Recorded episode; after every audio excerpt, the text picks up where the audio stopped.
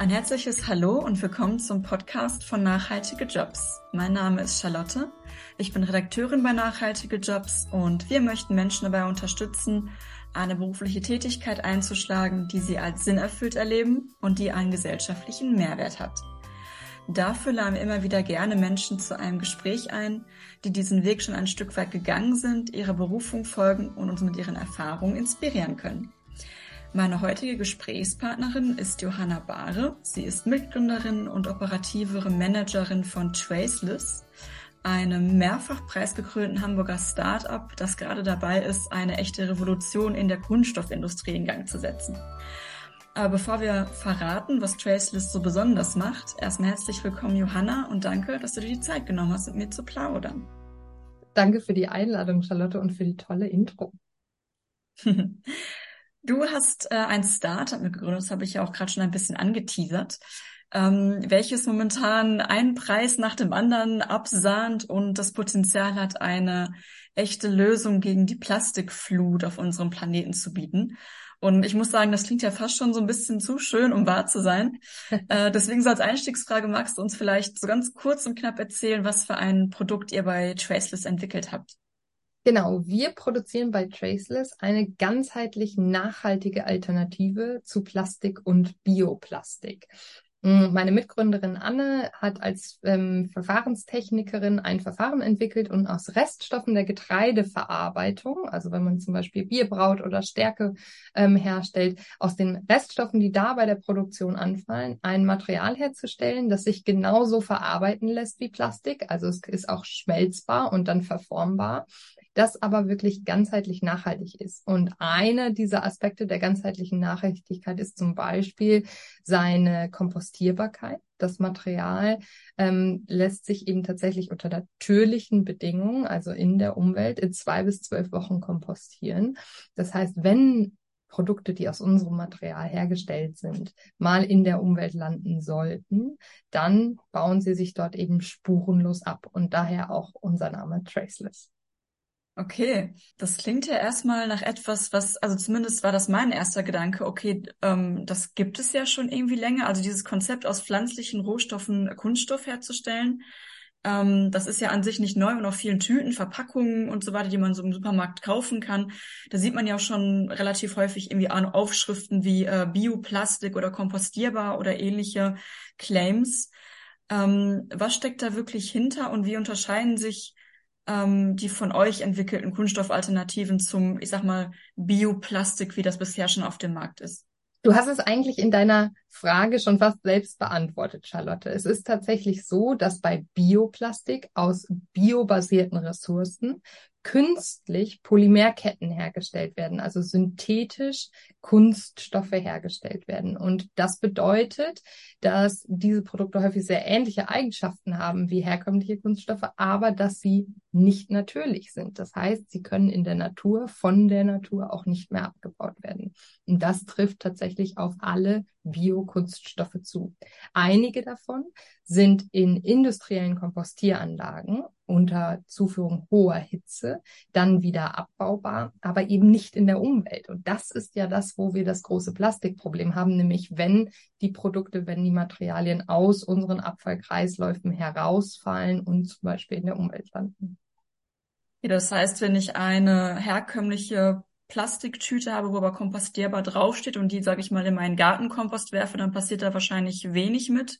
Da muss schon so eine Art von industrielle Kompostieranlage her, die da an die richtigen Bedingungen schafft. Habe ich das richtig Absolut. verstanden? Absolut. Und das ist auch die große Herausforderung, wenn da kompostierbar draufsteht, weil wir alle erstmal als Endverbraucher denken, ja, das ist doch super. Hm, wahrscheinlich kein Begriff, der jetzt irgendwie geschützt oder ähnliches ist, sondern äh, die Bedingungen der Kompostierbarkeit sind natürlich dann nicht definiert. Ne? Genau, also es ähm, gibt da schon Zertifikate auch dazu, aber das ist jetzt ein ganz anderes weitergehendes Thema. Aber genau, es ist auf jeden Fall einer der Kritikpunkte auch an Bioplastik. Okay. Ähm, eine Frage, die mir gerade eingefallen ist, du hast ja vorhin gesagt, das wird aus den Resten der ähm, Getreideproduktion hergestellt, das Traceless-Material.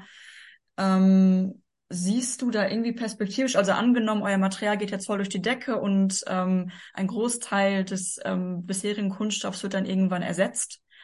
Ähm, siehst du da irgendwie eine Art von Flächenkonkurrenzrisiko, also dass irgendwann sozusagen Landflächen nur für die Herstellung dieses Materials gebraucht werden. Bei, beim Biodiesel war das ja so eine ähnliche, ähm, oder ist es ein ähnliches Problem, dass natürlich ähm, der Rohstoff natürlich ist, aber diese Flächen, auf denen eben die Pflanzen für diesen Biodiesel angebaut werden müssen, irgendwann in Konkurrenz stehen würden zu Flächen, die man für Nahrungsmittel benötigt. Und seitens des Klimawandels werden ja fruchtbare Flächen ohnehin immer knapper. Also siehst du da auch so ein gewisses Risiko, wenn man jetzt mal ganz groß denkt? Bei eurem Material? Super wichtiges Thema, super wichtige Frage und unter anderem einer der Wirkungsindikatoren, die wir uns bei der Entwicklung des Verfahrens, die Anne sich bei der Wirk Entwicklung des Verfahrens tatsächlich auch gestellt haben. Wie können wir sicherstellen, dass genau das nicht passiert? Wir nutzen tatsächlich ja nicht das Getreide selber, sondern die Reststoffe seiner Weiterverarbeitung. Ähm, das heißt, dass was wir da als Reststoff nutzen, ist kein Lebensmittel, kann nicht mehr als Lebensmittel verwandt werden, wird aber als Futtermittel angewandt. Also trotzdem mussten und müssen wir uns nach wie vor anschauen, was passiert, wie du richtig sagst, wenn wir im großen Maßstab ganz viel von diesen Reststoffen von diesen Nebenprodukten aus dem Markt nehmen. Und genau das haben wir getan und tun wir auch weiterhin über eine Lebenszyklusanalyse. Ähm, die haben wir schon ganz am Anfang äh, unseren ja, Werdegangs als Startup gemacht und dann auch nochmal aktualisiert und werden sie auch weiterhin aktualisieren. Und die zeigt ganz klar, dass im Vergleich zu herkömmlichem Plastik ähm, unser Produkt von End-to-End, -End, also wirklich über den gesamten Lebenszyklus, weniger Fläche verbraucht als die Herstellung herkömmlichen Plastiks. Okay. Ein weiterer sehr großer Pluspunkt bei eurem Material ist ja neben der, der Kompostierbarkeit unter natürlichen Bedingungen und dass es eben aus ähm, Reststoffen gemacht wird. Das ist wie, ich sag mal, normaler Kunststoff auch durch Erhitzung weich und damit spritzfähig wird. Also das heißt, damit kann man das auch in diesen ähm, normalen herkömmlichen Produktionsanlagen auch benutzen. Das heißt, die Hersteller von Kunststoff müssen jetzt keine neuen Anlagen irgendwie bauen oder konzipieren, um das Traces-Material benutzen zu können, ähm, ich habe dazu auch einen ganz tollen Galileo-Beitrag im mhm. Internet gesehen. da wird das Ganze auch nochmal wirklich gezeigt, wie dann dieses Traces-Material in diese Anlagen dann reingefüllt wird. Ich werde das auf jeden Fall verlinken in den Short Notes, wer da mhm. mal reinschauen möchte. Ähm, da auf, auf der anderen Seite die Frage, gibt es andererseits aber auch vielleicht Anwendungen, für die das Traces-Material an ja gewisse Grenzen stößt oder wo es eben nicht für geeignet ist und dementsprechend auch noch keine Alternative zum konventionellen Kunststoff darstellen kann. Genau, also erstmal ist es ganz wichtig, genau, dass es so verarbeitbar ist wie herkömmliches Kunststoff, nämlich die Verarbeiter in der Kunststoffindustrie werden sich nicht für uns neue Maschinen anschaffen und genau deswegen ist das so wichtig. Mhm. Ähm, aber natürlich gibt es auf der Anwendungsseite in den Produkten auch noch Produkte und wird auch immer Produkte geben, die wir mit unserem natürlichen Material nicht ersetzen können. Ein kleines Gedankenexperiment dazu ist zum Beispiel die Brauseflasche, äh, Softdrinks. Ähm, die sollen ja im besten Fall vielleicht auch mal in meiner Garage ein paar Jahre überdauern, wenn ich sie da vergesse. Und trotzdem möchte ich, dass wenn ich sie dann wieder hervorkrame, irgendwie die Kohlensäure da drin noch drin ist und der Geschmack der gleiche geblieben ist und äh, alles genau so ist, wie ich das Produkt eigentlich gekauft habe. Da ist eigentlich klar, dass es dann nicht sein kann, dass am nächsten Tag, wenn ich es ausgetrunken habe, die Flasche auf einmal anfängt, sich zu zersetzen. Das funktioniert nicht. Also solche Anwendungen werden aus unserem Material nicht, wir nicht, äh, da werden wir mit unserem Material keine Alternative bieten können. Generell ist unser Ziel auch nicht alles an Plastik zu ersetzen. Plastik ist ein tolles, sehr versatiles Material, das in vielen Anwendungen auch das richtige Material ist. Wichtig ist nur, dass wir auch Plastik in Kreisläufen nutzen. Also, dass wir es recyceln. Da gibt es auch noch viel Optimierungsbedarf, aber überall dort, wo der technische Kreislauf wirklich auch geschlossen werden kann, ist Plastik ein gutes Material. Aber da, wo das entweder nicht passiert, nee, er nicht geschlossen werden kann, oder wo einfach von der Produktseite die Wahrscheinlichkeit, dass das Material in der Umwelt landet, erhöht ist, da brauchen wir Lösungen für den biologischen Kreislauf, wie Traceless. Okay. Gibt es äh, schon Produkte zu kaufen auf dem Markt, die aus eurem Material bestehen oder die damit verpackt sind? Genau, es gibt ein erstes Pilotprojekt mit C&A in Altona in Hamburg. Äh, da kann man tatsächlich im Laden ähm, so Socken zum Beispiel kaufen, die an Haken aus Traceless aufgehangen sind. Und das ist eins dieser Produkte, die ich gerade ansprach. Die sind zu klein, um wirklich recycelt zu werden. Das heißt, sie landen immer in der Reststoff Müllfraktion. Und genau für solche Anwendungen, genau für solche Produkte möchten wir, dass unser Material angewandt wird. Generell ist es so, dass unser Marktpotenzial alle im Moment noch ein bisschen beschränkt ist durch die Produktionskapazitäten. Wir haben zwar eine erste kleine Pilotproduktionsanlage laufen, aber ihr könnt, man kann sich das, glaube ich, ganz gut vorstellen. Eigentlich sind alle Plastikprodukte immer Massenprodukte. Mhm. Und um da wirklich einem unserer Kunden eine Alternative bieten zu können, müssen wir sehr viel mehr Material produzieren. Zum Glück haben wir gerade eine Finanzierungsrunde abgeschlossen, mit der wir jetzt in der Lage sind, eine größere Anlage zu bauen. Okay. Das heißt, die Nachfrage, denke ich mal, ist auf jeden Fall da seitens der Kunden. Äh, nur ihr müsst sozusagen bei den Anlagen nochmal etwas größer werden, genau, um das auch liefern zu können. Okay. Ähm, also Sockenhaken, das sind quasi diese, diese kleinen, ähm, diese kleinen, ja, Häkchen, wo die Socken dann mit an diese, genau. an diese Stangen gehangen werden. Ah, okay. Mhm. Ich glaube, ja, also wenn das irgendwie millionenfach dann Socken sind, dann sammeln sich ja auch diese Häkchen dann zu einem, zu einem Haufen genau. an, ne? Ja. Lohnt sich ja auch schon. Ihr habt da mit C und A also einen ziemlich, ich sag mal, einen dicken Fisch da auch an Land äh, gezogen. ähm, Vielleicht so für, für andere Menschen, die sich interessieren, irgendwie ähm, zu gründen in dem Bereich. Wie, also wie kommt man an so Big Player ran? Also wie waren da so eure, ich kann mir vorstellen, wenn man da als Startup, was noch nicht bekannt ist, da irgendwie anruft und sagt, hier, wir haben hier so ein Material, habt ihr Interesse, dass es vielleicht gar nicht so einfach ist, die da wirklich zu überzeugen? Genau, das ist bestimmt richtig. Wir sind in der wirklich, wirklich glücklichen Position, dass das Thema Kunststoff und Kunststoffverschmutzung wirklich eigentlich alle gerade umtreibt und vor allen Dingen auch durch die Regulatorik in Europa, aber eben auch durch die ja, Nachhaltigkeitsbestrebungen der Unternehmen, da gerade viel Interesse ist, Alternativen, plastikfreie Alternativen zu finden. Und deswegen ist es tatsächlich so, dass viele dieser Unternehmen von Anfang an auf uns zugekommen sind und mhm. gesagt haben, wir sind auf der Suche nach einer Alternative. Kann euer Material für unser Produkt, für unsere Anwendung ähm, eine Lösung sein? Ja, also eher andersrum, dass sogar Kunden oder potenzielle Kunden auf euch zu kommen, die gar nicht jetzt großartig äh, Klinken putzen müsst.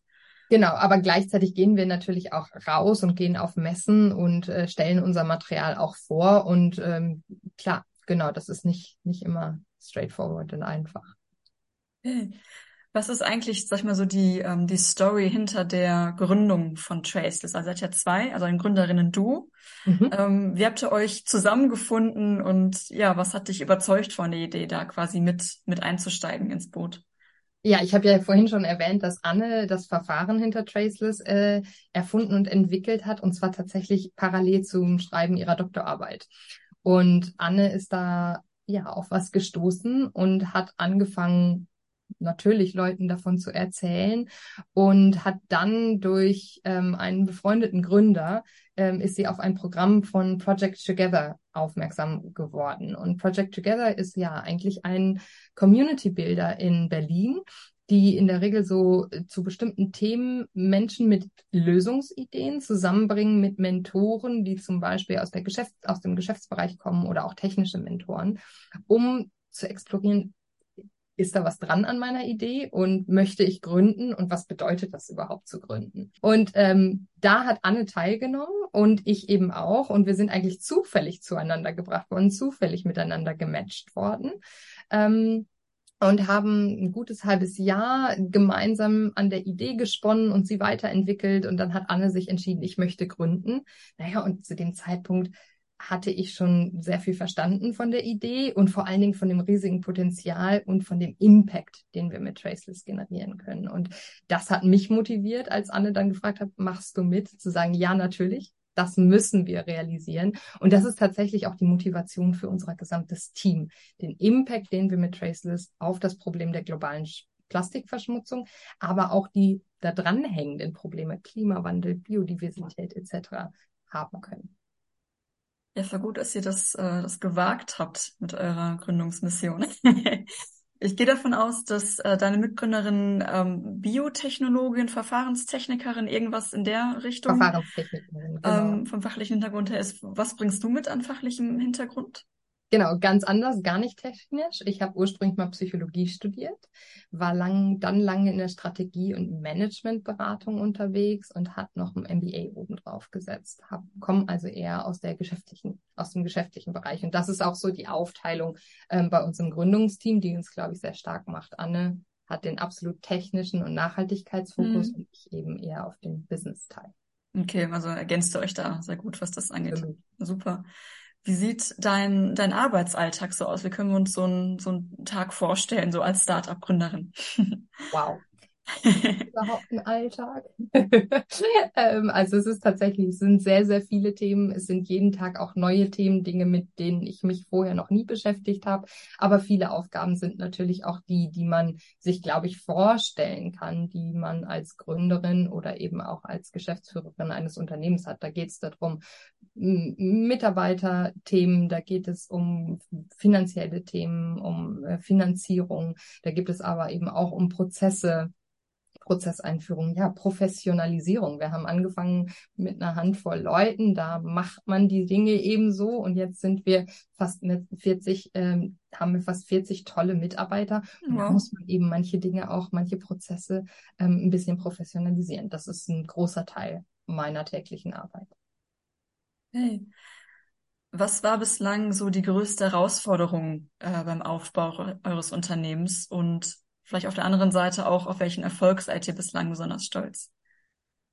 Ich wüsste gar nicht, für beide Seiten gar nicht unbedingt nur eins aufzuzählen. Ich glaube, besonders stolz oder besonders freuen wir uns eben darüber, dass wir jetzt mittlerweile schon 40 Leute im Team haben. Ganz, ganz tolle Talente und Experten, ähm, die es uns ermöglichen, die geholfen haben, dass Traceless in, der letzten in den letzten drei Jahren so schnell und so stark gewachsen ist.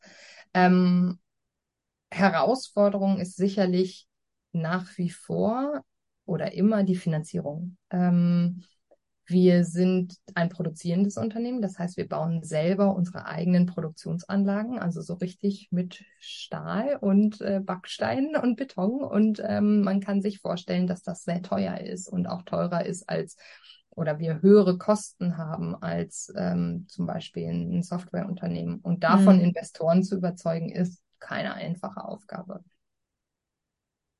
Ja, natürlich was anderes, wenn man, sag ich mal, ein digitales Geschäftsmodell hat. Man braucht im Prinzip einen Laptop und einen WLAN-Anschluss. Jetzt mal Genau. ganz, ganz platt gesagt und ganz äh, übertrieben vielleicht gesagt. Und ihr müsst da wirklich äh, eine Anlage auf die Beine stellen und auch wahrscheinlich in ein finanzielles Risiko gehen, auf eine gewisse Art und Weise Absolut, auch. genau. Mhm. Das ist ja auch gerade schon gesagt, Traces ist, ähm, obwohl es noch ein sehr junges Unternehmen ist, relativ äh, schnell gewachsen. Mhm. Und du bist ja auch als Mitgründerin ja auch Geschäftsführerin und. Führungskraft. Wie hast du deine Entwicklung in eine Führungsrolle wahrgenommen? Oder hast du vielleicht in, deinem, in deiner vorherigen beruflichen Laufbahn schon so eine Rolle inne gehabt? Und ja, was ist dir als Führungskraft wichtig? Welche Werte möchtest du ins Team hineintragen und welche Unternehmenskultur möchtest du gerne mit erschaffen? Genau, also ich persönlich habe tatsächlich vorher schon mal ein Team aufgebaut ähm, und war in dem Sinne vorher schon mal Führungskraft. Trotzdem glaube ich, man entwickelt sich da immer weiter und muss sich auch immer weiterentwickeln, möchte mich auch immer weiterentwickeln. Generell ist uns bei Traceless ganz wichtig, dass wir alle unsere Mitarbeiter sind Experten. Experten für einen bestimmten Bereich. Sie haben Verantwortung für einen bestimmten Bereich und übernehmen diese Verantwortung auch. Ähm, und das, was man gemeinhin als Führungskraft bezeichnet, nennen wir Enabler. Denn das Ziel ist eigentlich wirklich, dass die Führungskräfte die Mitarbeiter befähigen, ihren Job, ihre Verantwortung bestmöglich zu machen. Und so sehe ich mich auch selber.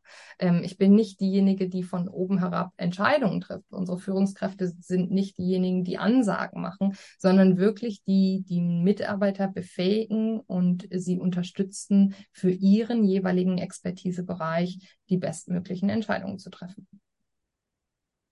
Also ganz viel Vertrauensvorschuss und auf äh, Zutrauen in die Fähigkeiten, äh, die Absolut, das müssen wir. Ich habe gerade schon gesagt, ich habe keinen technischen Background. Ich lerne jeden Tag das, was dazu. Aber wenn unsere technischen Experten sagen, wir müssen das jetzt so machen, wer bin ich zu sagen? Ich Mhm. glaube nicht. Hast du das Gefühl, dass es in einem Startup einfacher ist, auch aus anderen Bereichen was, was mitzunehmen und so links und rechts zu gucken, weil vielleicht die Aufgabenbereiche nicht ganz so fest und starr sind und die Aufgabenteilung nicht so, ähm, noch nicht so klar definiert ist? Oder ist das bei euch schon relativ strukturiert? Mm, nee, ich glaube tatsächlich, genau, das ist ein absoluter Vorteil. Man bekommt viel mit, zum Teil auch, weil es Aufgabenbereiche gibt, die noch nicht so klar definiert sind oder weil sie vielleicht manchmal auch weiter definiert sind, als sie das in einem Großunternehmen wären. Vor allen Dingen aber auch, weil wir hier jeden Tag neue Lösungen für Herausforderungen entwickeln müssen, die sich, deren sich vorher noch niemand gestellt hat. Mhm. Und das funktioniert eben nicht, wenn ich mir nur den Marketingbereich anschaue oder nur den Produktentwicklungsbereich. Ich muss, wir müssen ähm, diese Dinge ganzheitlich sehen. Wir müssen über den Tellerrand hinausschauen und wir müssen ganz, ganz viel auch untereinander miteinander reden, denn die Produktentwicklung entwickelt ein Produkt, das Marketing und Sales auf den Markt bringen müssen. Wenn die nicht miteinander reden, was will der Markt eigentlich? Was braucht der Markt? Was können wir produktseitig eigentlich gerade schon anbieten? Welche neuen Features sollten wir weiterentwickeln? Ähm, dann kommen wir nicht weiter. Und ich glaube, das ist ein riesiger Vorteil, genau von einem Startup, dass man eben dadurch auch Einblicke in ganz andere Bereiche bekommt und ein Verständnis davon, wie und warum die anderen Bereiche agieren. Okay. Ich habe auf eurer Karriereseite gesehen, dass ihr momentan noch einige ähm, offene Stellenanzeigen habt. Und wer weiß, vielleicht hören ja gerade jetzt einige interessierte KandidatInnen zu. Ähm, von daher, vielleicht hast du einen kleinen Insider-Tipp, wie der Bewerbungsprozess bei euch äh, abläuft und womit BewerberInnen bei euch äh, ganz besonders äh, punkten können. Ich habe es vorhin schon mal gesagt, was mich motiviert hat, bei Traceless oder mit Traceless anzufangen. Und das motiviert, wie gesagt, eigentlich auch unser ganzes Team. Und das ist uns auch wichtig. Ähm, natürlich brauchen wir Leute mit einer gewissen fachlichen Expertise in den verschiedenen Rollen, die wir ausgeschrieben haben. Aber vor allen Dingen möchten wir Menschen ins Team holen, die richtig Lust haben, Traceless voranzubringen und richtig Lust haben, ihre Arbeitszeit zu investieren, da rein mit Traceless, mit uns gemeinsam einen Impact zu realisieren. Und wenn das deine Motivation ist, dann ruf uns auf jeden Fall an. cool. Vielleicht was das Thema Bewerbung angeht, also setzt ihr noch relativ klassisch auf, ich sag mal, Anschreiben, Lebenslauf oder was ist so eine Bewerbung, wo ihr sagt, so, boah, ja, das klingt jetzt wirklich äh, spannend? Genau, Lebenslauf muss auf jeden Fall sein. Auch ein Anschreiben finden wir gut, wobei, ob das jetzt ein Schreiben ist oder ein Video oder auch eine Sprachnachricht, da sind wir relativ frei. Aber es ist immer gut, schon von vornherein zu verstehen, warum bewirbst du dich bei uns? Was motiviert dich? Ja, also die Motivation auf jeden Fall in den genau. Vordergrund stellen. Okay. Gibt es ähm, als Abschlussfrage vielleicht ein Learning oder ein Ratschlag, den du angehenden GründerInnen mit auf den Weg geben magst? Das hättest du vielleicht gerne vorher gewusst, bevor du gegründet hast. Ob ich es vorher hätte wissen, weiß ich gar nicht, aber mach es. Auf jeden Fall mach es. Ähm, aber oder und such dir ein tolles Team. Ähm, wir wären niemals so weit mit Traceless, wie wir heute sind, wenn wir nicht so ein tolles Team hätten ähm, von ja, Experten, von tollen Leuten, die wirklich ihre ganze Expertise in die Waagschale werfen. Und das macht es auch als Gründerin dann viel einfacher, weil man eben weiß, da sind andere Leute, die genauso für Traceless brennen und aber eben noch ganz viele andere, ganz viel anderes Wissen, ganz viel andere Expertise mit reinbringen. Ja, so ein Plädoyer fürs, fürs Vernetzen auf jeden auf Fall. Jeden Fall. Dann haben wir auf jeden Fall auch schon ähm, im Blog den einen oder anderen Beitrag äh, zu verfasst. Den verlinke ich auf jeden Fall auch gerne Super. in den Short Notes. Ja, ich finde, das war ein schönes Schlusswort. Vielen, vielen Dank, Johanna, für, dein, für deinen Input, deine Zeit. Und ja, falls du, liebe Hörerinnen, lieber Hörer, dich für weitere nachhaltige Berufsbilder und Tipps für die Jobsuche in den grünen Branchen interessierst, dann schau gerne mal in unserem Blog vorbei. Dort warten einige Inspirationen auf dich. Und natürlich freuen wir uns immer wie Bolle, wenn du unsere Newsletter abonnierst. Mit dem bekommst du einmal die Woche, immer dienstags, die neuesten nachhaltigen Jobs direkt in dein E-Mail-Postfach und bleibst immer auf dem Laufenden. Charlotte, vielen Dank. Danke dir. Ciao. Tschüss.